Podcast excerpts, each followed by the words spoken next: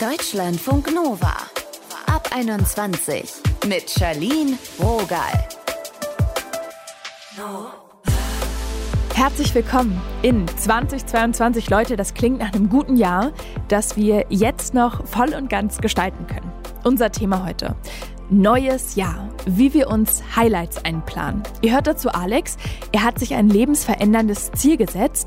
Was das ist, hört ihr später.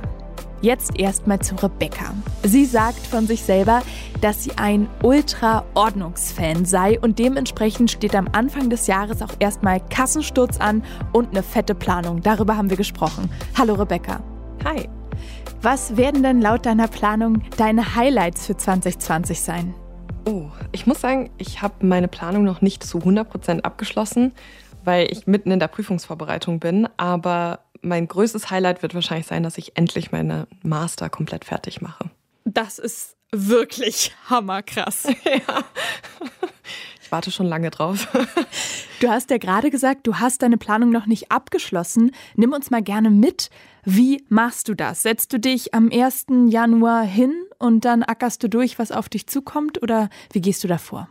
Ich versuche tatsächlich das zu machen, wenn ich drauf Lust habe. Also ich versuche mir keinen Tag zu legen, wo ich sage, okay, ich muss das jetzt am 1. Januar machen, sondern so in der letzten Dezemberwoche, 1. Januarwoche fange ich an, mir einfach generell Gedanken zu machen, was ich im Jahr machen will.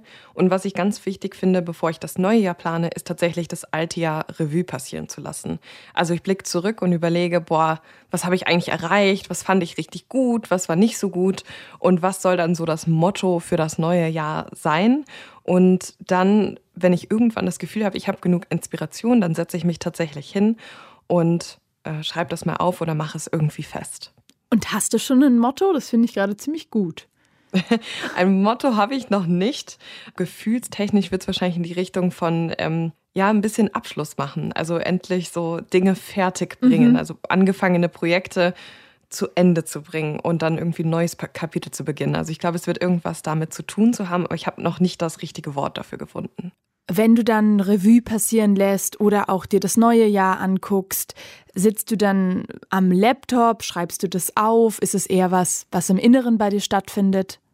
Also ganz früh habe ich es mir gerne mit der Hand aufgeschrieben. Also ich hatte so ein Journal, aber ich habe langfristig gemerkt, dass ich einfach keine Lust habe, so viel Zeug mit mir rumzutragen mhm. beim Umziehen. Und inzwischen mache ich das Ganze digital. Also ich sitze dann am Laptop oder an meinem Desktop und überlege das. Und ganz oft, wenn ich zurückblicke, versuche ich tatsächlich Fotos oder Zeichnungen, Icons zu finden, die irgendwie das letzte Jahr gut ausdrücken. Also okay, also du bist wirklich gut organisiert. Hut ab. Wow. Ja. ja, da bin ich ein bisschen ähm, freaky, was das angeht. Und zum nach vorne blicken habe ich ganz oft Tabellen, so blöd es klingt. Weil es einfach sehr schön ist, um dann im Laufe des Jahres einfach zu schauen, okay, wie weit bin ich eigentlich. Dann machst du auch so Häkchen quasi? Ja, ich mache ähm, tatsächlich Häkchen, ja. Also es gibt so eine Planungs-App, die ich sehr gerne benutze und da kann man so Timelines eintragen, mhm. Daten eintragen, also von wann bis wann ist dieses Projekt ungefähr da und dann kann ich auch richtig schön abhaken am Ende. Und äh, naja, ich sag mal, wenn es dir Struktur bringt, was ist da deine Motivation noch? Also zum einen im Studium muss man ja sehr viel von sich selbst aus organisieren und ich glaube, dass das daher kam, dass ich lernen musste, okay, ich muss für mich selbst einfach Ziele setzen im Jahr, weil sonst wird das nichts mit dem Studium. Und das andere ist auch, dass ich selbstständig bin mit YouTube ähm, und Content mache und kreiere. Und das muss für mich irgendwie einen Rahmen haben, damit ich weiß, was mache ich denn als nächstes, was nicht, was sind die kreativen Projekte, die ich angehe. Das heißt, für mich ist die Organisation auch ein Weg, kreativ zu sein mhm. und zu überlegen, was kommt dieses Jahr auf mich zu und was möchte ich quasi aus mir heraussprudeln lassen an Content und Videos und Podcasts und so weiter. Und wie stellst du dann sicher, dass du auf dem richtigen Weg bist im Laufe des Jahres? Also ganz am Anfang hatte ich mal so ein Buch und das hat immer alle Vierteljahr so ein kleines Check-in gehabt und das mache ich bis heute noch. Das heißt, so Ende März geht bei mir so ein innerer Wecker inzwischen einfach los dann schaue ich tatsächlich zurück, okay, was habe ich in den ersten drei Monaten so gemacht oder in dem ersten halben Jahr? Ähm, bin ich auf dem richtigen Weg? Möchte ich was ändern? Ist ein Ziel gar nicht mehr so wichtig? Manchmal ist es ja auch so. Und dann schaue ich einfach, wo ich gerade stehe und wie ich das weiter handhaben möchte. Ich finde das ganz schön faszinierend, auch da vor allen Dingen dann so dran zu bleiben. Und es hört sich ja so an, als würdest du das schon seit Jahren so machen. Mhm. Letztes Jahr, das Jahr davor, war ja wie auch jetzt immer noch die Pandemie. Wie mhm. machst du das in so einer herausfordernden Zeit, wo wir doch eigentlich gefühlt alle gelernt haben, mit Planung ist gerade gar nichts? Mhm. Ich glaube, was bei mir ganz wichtig war und das schon immer, ich bin nicht so richtig darauf besessen, dass es alles genau so passieren muss, wie ich es mir vorgenommen habe. Mhm. Also von vornherein ist mir bewusst, dass die Pläne sich ändern können. Und ich sage auch immer am Anfang des Jahres äußere ich meine Wünsche für das Jahr. Also was, was ich mir wünsche, was ich erreichen kann dieses Jahr.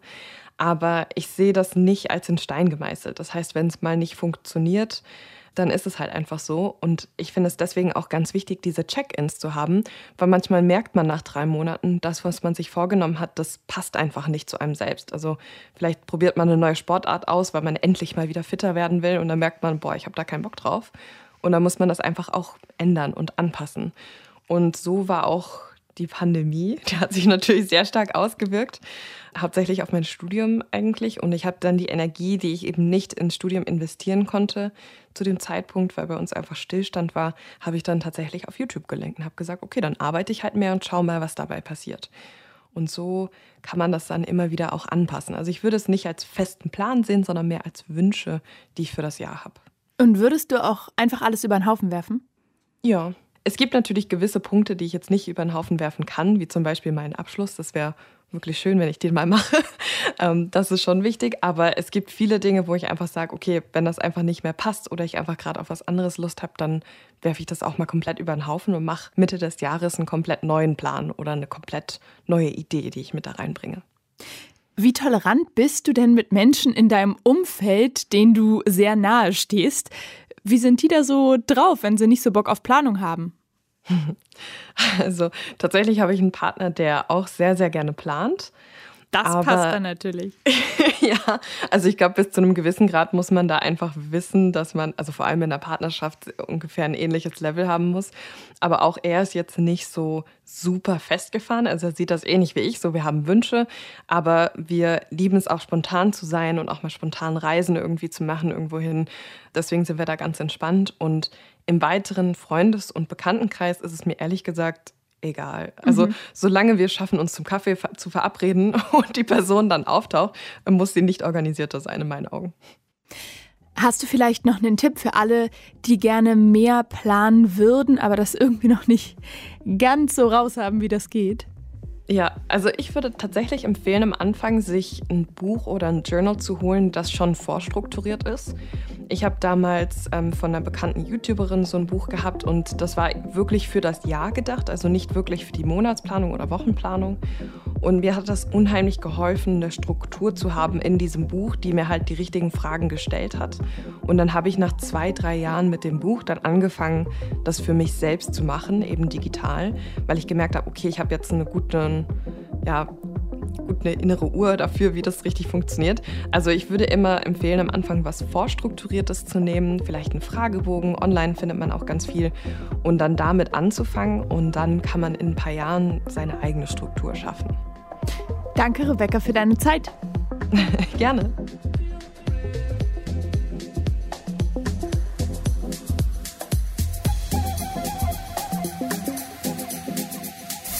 Deutschlandfunk Nova.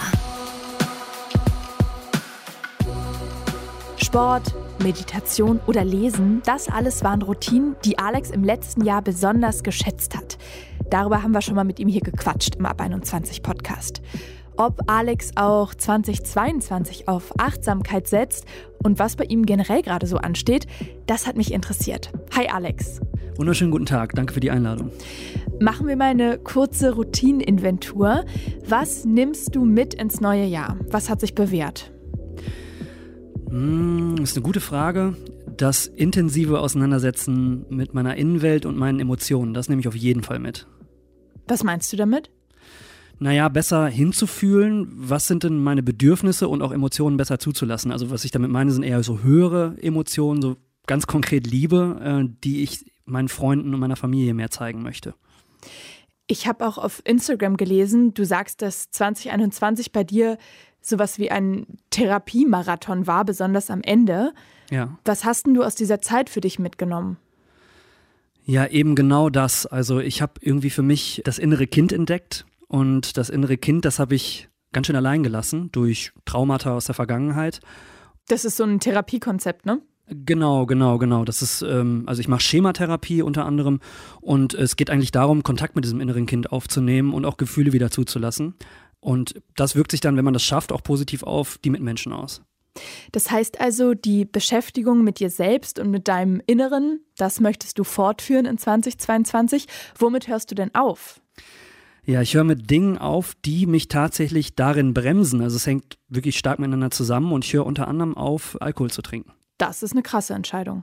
Auf jeden Fall. Ich habe nur, und ich glaube, das ist super individuell, für mich gemerkt, dass mich Alkohol eben genau von diesem Weg wieder abbringt, hinzufühlen, sondern mich eher ablenkt. Und für mich persönlich ist es dadurch die richtige Entscheidung zu sagen, stopp. Hast du dir da auch einen konkreten Plan gemacht zu oder ähm, wie gehst du das an? Nee, gar nicht. Ich habe gesagt, also ich habe schon öfter mal so Phasen, wo ich gesagt habe, drei Monate kein Alkohol, das ist auch wunderbar, funktioniert auch sehr gut, aber jetzt habe ich gesagt, ein komplettes Jahr. Ich glaube aber wichtig ist, zu, sich nicht zu verurteilen, wenn man dann doch schwach wird und mal was trinkt. Mhm. Ähm, also diese, diese Selbstverurteilung, die probiere ich wegzulassen, aber das Ziel ist schon, ein komplettes Jahr voll zu machen, ja. Ich habe auch gesehen bei dir Heilfasten, das hast du auch mal ausprobiert. War das für dich ein guter Cut, um jetzt ins neue Jahr zu starten?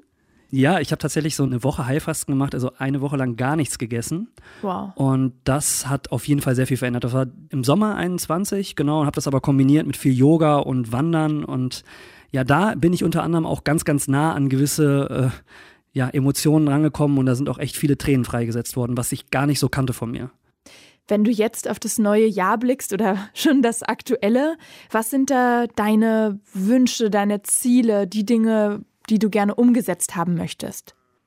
Ja, ich probiere mich da gar nicht so auf einen Lebensbereich zu versteifen, sondern das Ganze so holistisch, also so ganzheitlich wie möglich zu sehen. Also Gesundheit ist, haben wir ja schon besprochen, ein Riesenteil. Spiritualität irgendwo auch, also dazu meine ich, damit meine ich eben auch das Fühlen von Emotionen, Familie und Freundschaft und halt auch irgendwo beruflich das zu machen, was sich gut anfühlt. Also wirklich auch, ich bin selbstständig tatsächlich, also ähm, dass man auch Aufträge ablehnt, wo man in sich drin echt fühlt, nee, das ist nicht der Weg und fühlt sich nicht richtig an. Hast du schon so ein heimliches Highlight, auf das du blicken kannst? So was wie eine kleine Reise, wenn wahrscheinlich auch nicht ganz weit weg? Uh, ich bin eng verwurzelt mit den Niederlanden ähm, weil ich da Musik mache. Ich habe da auch studiert, also da wird mich die Reise immer wieder hinführen. Also ich freue mich, ähm, wenn man bald wieder gefahrenloser über die Grenze kommt. Das denke ich, das Nachbarland wird ein großes Thema sein, ja. Wir drücken mal uns allen die Daumen. Danke, Alex, für deine Zeit hier. Ja, vielen Dank, dass ich da sein durfte.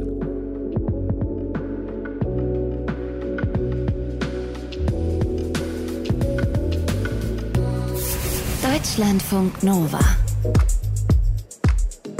Neues Jahr. Wie wir uns Highlights einplanen. Darum ging es heute. Schön, dass ihr dabei wart. Und wenn ihr noch Bock habt, dann könnt ihr gerne mitquissen. 2021 ist rum, das haben wir alle mitbekommen. Wir können jetzt wunderbar Bilanz ziehen. Eure Quizfrage. Inwiefern war das letzte Jahr ein Rekordjahr? A. In Berlin wurden noch nie so viele SchwarzfahrerInnen erwischt. B. In Sachsen-Anhalt, da gab es noch nie so viele archäologische Untersuchungen. Oder C. In Bayern wurden noch nie so viele Salzbrezeln produziert. B ist korrekt. Mit 750 archäologischen Untersuchungen im Jahr 2021 ist in Sachsen-Anhalt ein Rekord aufgestellt worden. Da wurden zum Beispiel Gräber entdeckt, die um die 5000 Jahre alt sind. Wow! Jetzt sind wir hier wieder ein Ticken schlauer. Ich sag Tschüss, mein Name ist Charlene Rogal. Seid gut zu euch. Deutschlandfunk Nova ab 21. Immer Montag bis Freitag auf deutschlandfunknova.de und überall, wo es Podcasts gibt. Deutschlandfunk Nova ab 21.